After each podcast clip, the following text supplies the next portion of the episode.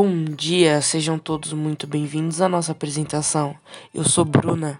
E eu sou a Manu. E hoje nós iremos falar sobre a nova lei número 13.709 de 2018. Isso mesmo, a famigerada Lei de Proteção de Dados.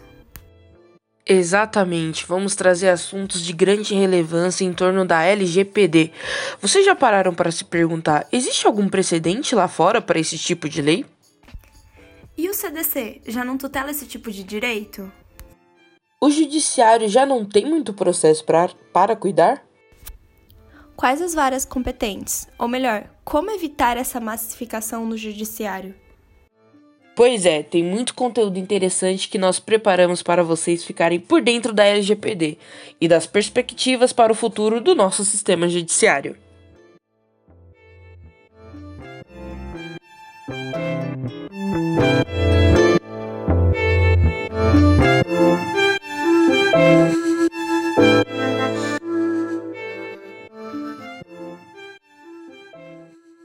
Então vamos lá. Manu, existe algum precedente da LGPD no exterior? Como tem sido a repercussão deste assunto em outros países? Afinal, o Brasil está sendo revolucionário ou já estamos atrasados nesse assunto? Bruna, a proteção de dados das pessoas é um assunto que já vem sendo discutido há muito tempo no exterior e que já foi alvo de muitas polêmicas, inclusive envolvendo eleições e outras ferramentas de manutenção da democracia. Daí a importância de tutelar esses direitos. Nós temos sim diversos precedentes no exterior. Podemos citar aqui o Sistema de Proteção de Dados da Coreia do Sul, que foi a pioneira asiática. No entanto, a nossa principal inspiração, que inclusive terá maior relevância no nosso bate-papo de hoje, é a GDPR, que em português a gente pode chamar de Regulamento Geral de Proteção de Dados Europeu.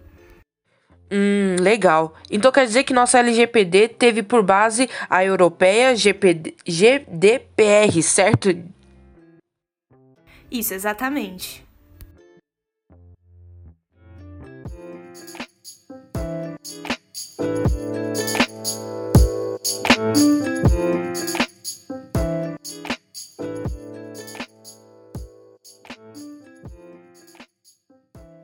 E nós temos estrutura para receber esse tipo de lei no Brasil? Isso não vai fazer nosso sistema judiciário, que já trabalha com uma alta demanda, entrar em colapso? Definitivamente sim. O sistema judiciário já tem uma demanda muito grande e pode aumentar ainda mais com a chegada da LGPD. Foi assim com o CDC há 30 anos. O consumo já estava enraizado no nosso cotidiano sem a menor tutela, diversas irregularidades ocorrendo, até que veio um código para a proteção desses direitos, reconhecendo a vulnerabilidade do consumidor e estabelecendo a boa-fé como base nas relações de consumo.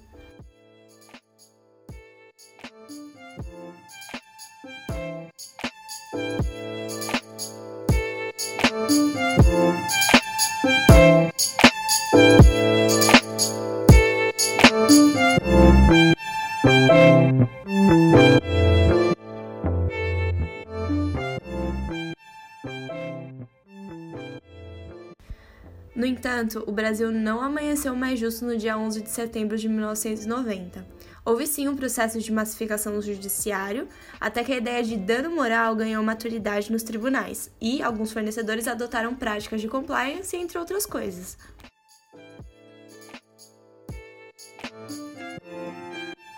E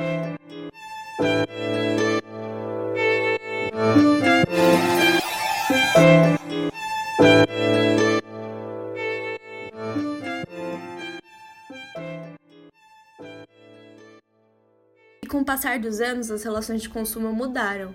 Hoje, com o crescimento dos meios virtuais de venda, sejam redes sociais ou plataformas de e-commerce, os dados das pessoas se tornaram uma matéria-prima para a publicidade, tornando necessária mais uma atualização em nosso ordenamento jurídico. Por isso, a nossa LGPD também é vista por alguns especialistas como uma espécie de CDC 2.0. CDC 2.0. Tá aí uma coisa que eu não tinha pensado. Adorei a analogia. Mas a LGPD só cabe para o direito do consumidor? Não, de modo algum. A LGPD trata de proteção de dados. Nós costumamos trazer para o direito do consumidor pois em sua grande maioria os dados acabam sendo usufruídos para fins comerciais. Mas a LGPD pode ser utilizada em causas trabalhistas, criminais, cíveis, entre outras áreas do ordenamento jurídico. Manu, e o que a senhora sugere para evitarmos essa massificação em nosso judiciário? Afinal, quando tratamos de dados pessoais, não podemos demorar a ter um retorno, né? Quanto mais o tempo passa com os nossos dados sendo usados sem a nossa autorização, mais expostos ficamos, não é mesmo? Muito bem colocado, Bruna. É importante que as leads envolvendo a LGPD sejam solucionadas de maneira mais célere possível, a fim de evitar maiores constrangimentos ao demandante da ação. Mas para isso a gente pode solicitar a tutela de urgência e considerar, assim, né, que se trata de um direito certo do ilíquido. Porém, cabe ressaltar que a gente tem diversas formas de evitar que o judiciário fique sobrecarregado. É interessante que os próprios operadores criem mecanismos internos, extrajudiciais, para a resolução desses conflitos que venham a ser gerados.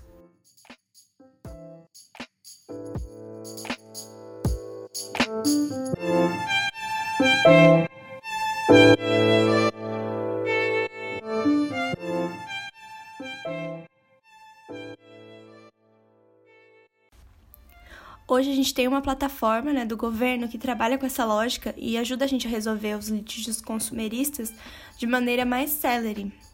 Essa plataforma ela, é um site e você consegue acessar é, é, digitando consumidor.gov.br. Então, seria interessante que a recém-criada Agência Nacional de Proteção de Dados venha a desenvolver algo similar a esse site para ser utilizado para a proteção dos nossos dados. Manu, muito obrigada por sua contribuição. Vamos adorá-la recebê-la mais vezes. Nosso programa vai ficando por aqui. Muito obrigado a todos pela audiência. Espero que tenham gostado. Boa noite, bom dia, boa tarde.